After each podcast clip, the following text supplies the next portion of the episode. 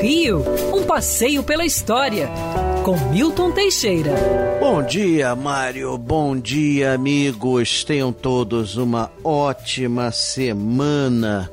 Olha, cada vez mais essa epidemia está indo embora, vai ser muito bom o Rio de Janeiro voltar a ser o que era. E hoje vamos falar de um local que não funciona sem aglomeração. A Confeitaria Colombo, que está fazendo aniversário agora, dia 17 de setembro.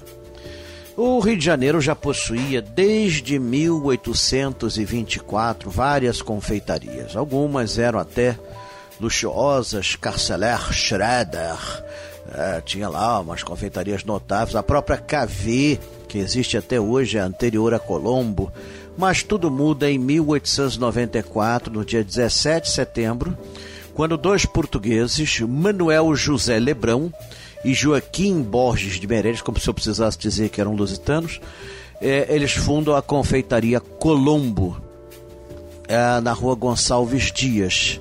A ideia era que eles queriam vencer na América, por isso deram o nome de Colombo. De início era um armazenzinho muito furreco mas o Lebrão, que era uma pessoa assim com uma visão mais larga, ele logo dispensou o Meirelles e em 1898 ele lança já como Confeitaria Colombo. Ele compra a, os, as fábricas dos produtos que ele vendia e cria assim uma holding Colombo que vai se tornar famosa. Os produtos eram exclusivos da Colombo.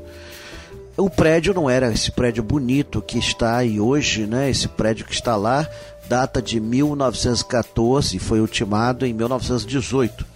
E toda a decoração interna, tudo, desde as, desde as prateleiras, cadeiras, mesas, foram feitos por um marceneiro italiano, Antônio Borsoi que era um homem muito talentoso e que também fez a decoração interna do cinema Iris na Rua da Carioca. A Colombo se tornou um sucesso porque Lebrão conhecia Olavo Bilac. Olavo Bilac frequentava uma outra confeitaria, que era a Pascoal, lá botaram um ventilador de teto que esfriava a comida. E o, o Lebrão diz para o Olavo Bilac: Olha, vai para a minha confeitaria e leva teus amigos. E Olavo Bilac levou a Academia Brasileira de Letras. E com a Academia Brasileira de Letras viam centenas de fãs, admiradores, leitores, poetas, que transformou a Colombo num verdadeiro centro cultural.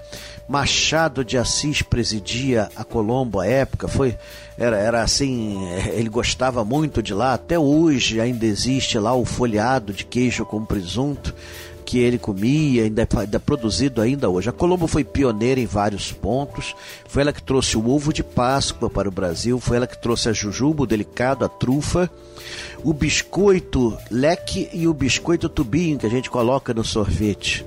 Colombo era famosa pelos seus jantares e era uma sucursal do Palácio do Catete. Todas as grandes personalidades frequentavam a Colombo. Ainda tem lá a mesa de Juscelino Kubitschek, a mesa de Getúlio Vargas, a mesa de Santos Dumont.